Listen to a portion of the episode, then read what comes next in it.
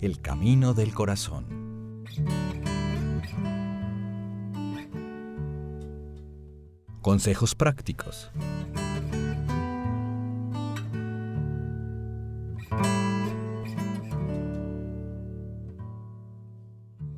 Queremos darte un consejo importante y práctico antes de continuar.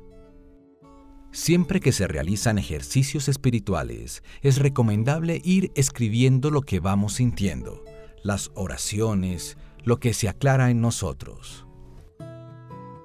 Por eso te sugerimos que consigas un cuaderno, una agenda, una libreta, lo que más cómodo te resulte para llevar esta especie de diario espiritual, sobre el que puedes volver en cualquier momento y en el que vas a consignar lo que viviste durante el día. Te propongo el siguiente ejercicio para entrar en esta práctica. Adquiere un anotador, cuaderno o libreta que sea realmente de tu gusto y que te resulte cómodo para llevar contigo. Agrégale en la primera página una foto, una frase, una estampa que te inspire para el encuentro con el Señor.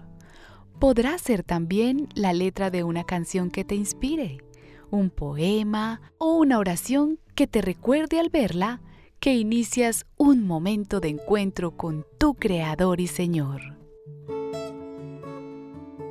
Elige una actividad, el día vivido, un espacio de tiempo sobre el que harás la relectura. Podrá ser el día completo o simplemente tus horas de trabajo o unas horas dedicadas a una actividad especial o una charla o un encuentro que hayas tenido con alguna persona tráelo a la memoria y toma nota.